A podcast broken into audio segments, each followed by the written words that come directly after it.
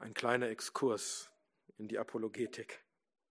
Was wir gerade gehört haben, diese Wahrheit, es ist ein klarer Beweis dafür, dass die Lehre von der sogenannten theistischen Evolution eine falsche, unbiblische Lehre ist, ja eine Irrlehre.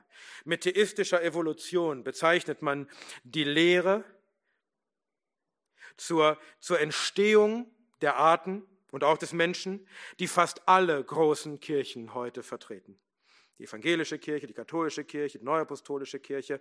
Aber diese Lehre findet auch ihren Weg in bibeltreuere Kreise.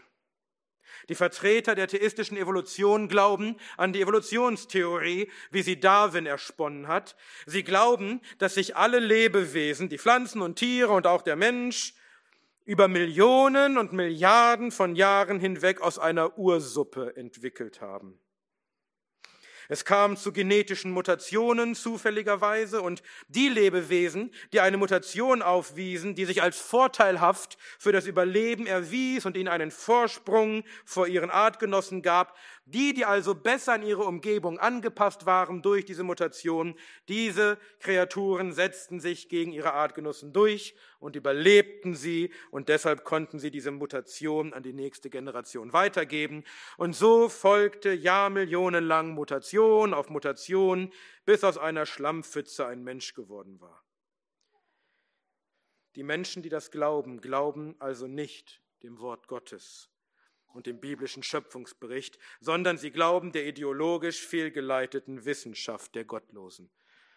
Aber sie wollen ihren Glauben an einen Gott nicht gänzlich aufgeben. Also sagen sie, dass der biblische Schöpfungsbericht nicht wörtlich zu verstehen sei. In Wahrheit sei alles im Wege der Evolution entstanden, aber Gott habe die Evolution gelenkt. Deshalb theistische Evolution. Von Gott gelenkte Evolution. Damit verwerfen sie nicht nur Gottes Wort und die Irrtumslosigkeit der Schrift, sondern sie entstellen, sie pervertieren den heiligen Charakter Gottes. Denn Gott ist ein guter, heiliger Gott, ein Gott des Lebens. Er hat die Welt nicht von Anfang an in der Weise geschaffen, dass sie sich durch Jahrmillionenlanges Leiden und Sterben unzähliger Kreaturen erst zu dem entwickle, was sie heute ist.